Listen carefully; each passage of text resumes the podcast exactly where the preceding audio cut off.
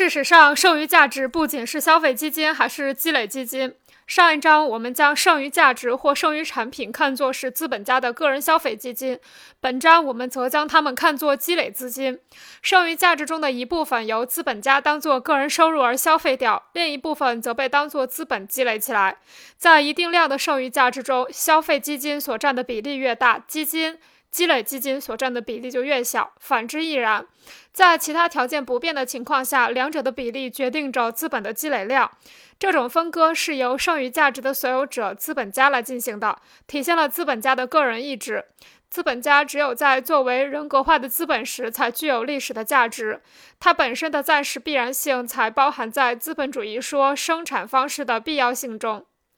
既然如此，那么资本家的动机也就不是为了使用价值和享受，而是为了交换价值和交换价值的增值部分。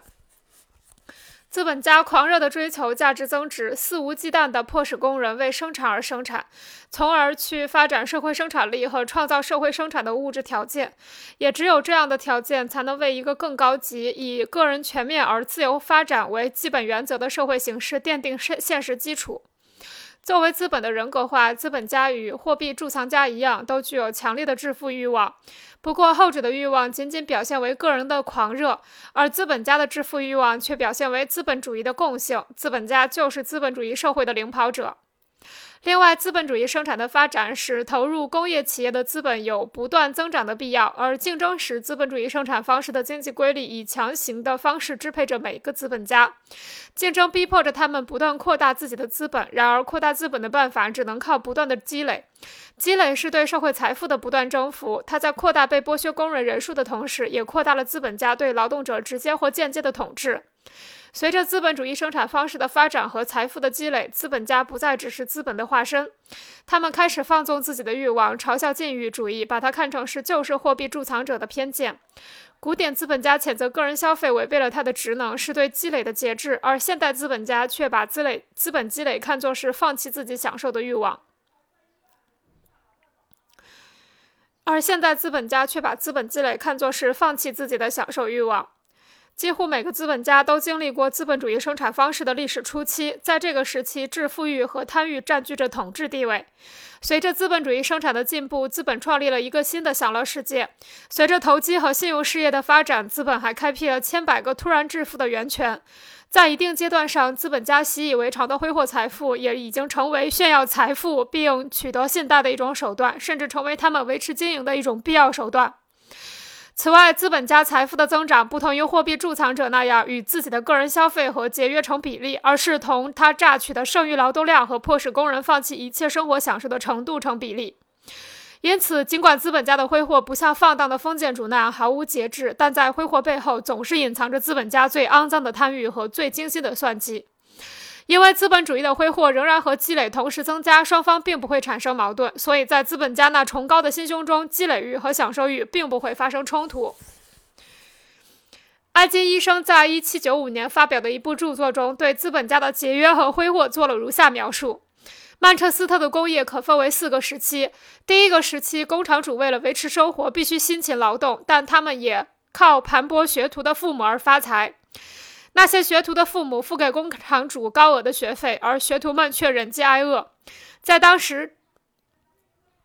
由于行业的平均利润很低，积累只能靠节俭，所以当时的工厂主都过着货币贮藏者一样的生活，连资本的利息也不舍得消费。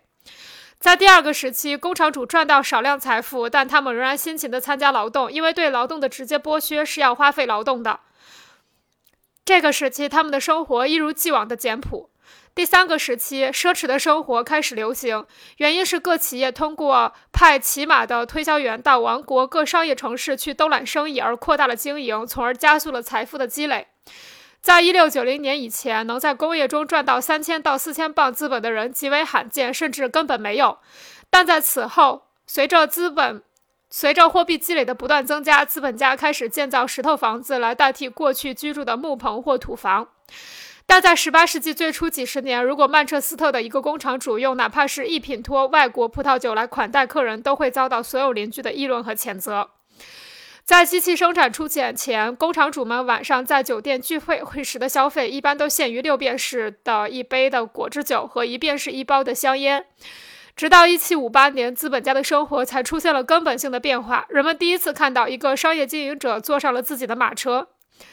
第四个时期，也就是十八世纪最后三十多年，资本家开始大肆挥霍，穷奢极欲，经营的扩大为他们提供了滚滚而来的财富。如果善良的艾金医生此时仍然健在，他又会说些什么呢？亚当·斯密在《国富论》中说：“勤劳生产的物资靠节俭把它们积累起来，所以节俭就是把尽可能多的剩余价值或剩余产品再次转化为资本，为积累而积累，为生产而生产。这是古典经济学对资产阶级时期历史使命的阐释。”在古典经济学家看来，无产者不过是生产剩余价值的机器，而资本家无非是把这些剩余价值转化为资本的机器。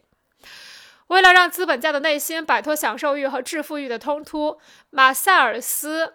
马尔萨斯曾主张维护这样的分工：让实际从事生产的资本家完成财富积累的任务，而让另一些从事剩余价值分配的人，如土地贵族、领受国家俸禄和教会俸禄的人等，承担挥霍挥霍的任务。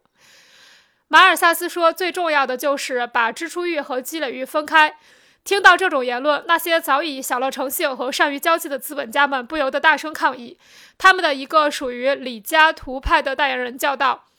马尔萨斯先生鼓吹高额地租、高额税收等，难道就是为了让非生产消费者来不断的刺激工业家吗？”